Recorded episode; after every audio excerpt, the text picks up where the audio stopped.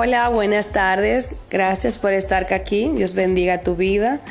Ismela Mendoza te acompaña. Unos días fuera de eh, mi podcast, pero gracias al Señor de vuelta con ustedes. De verdad es que Dios es tan maravilloso que nos permite ver un día más de vida ver su misericordia, ver una manifestación de su gloria en nuestras vidas. Esto es maravilloso.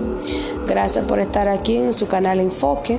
Esta es una servidora, Esmerla Mendoza, y quiero compartir una palabra de parte de Dios, una palabra eh, que te va a motivar, que te va a despertar. Quizás eh, en tu vida han pasado situaciones adversas y difíciles, pero déjame decirte que Dios se levanta y que Dios está contigo, que no hay adversidad, que no hay problema, que no hay nada en esta tierra que Dios no tenga el control.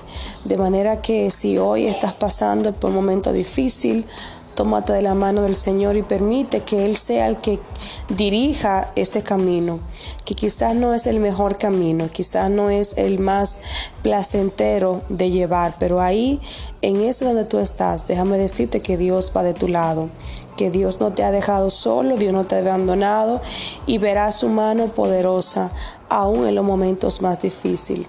Gracias porque has confiado en el Señor. Y yo voy gracias, ¿sabe por qué? Porque la palabra dice que demos gracia en todo tiempo.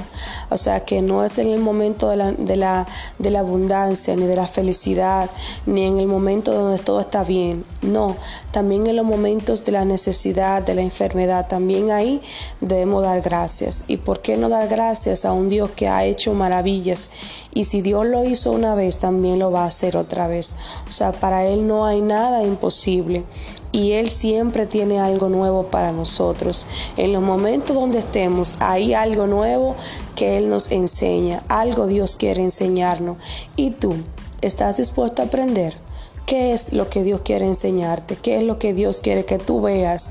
Que quizás tus ojos humanos y tus ojos eh, físicamente no lo puedas ver, pero más allá quiero decirte que tienes que mirar con los ojos espirituales.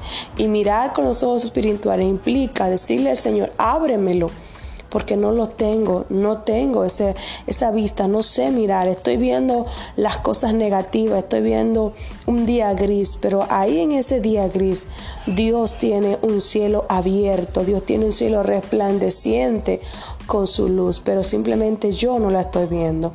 Así que deja decirle al Señor, eh, lo que no tienes que decirle y comienza a decir lo que sí tienes que decirle. Comienza a hablar palabras porque en tu boca hay poder. Feliz día y que Dios te bendiga más.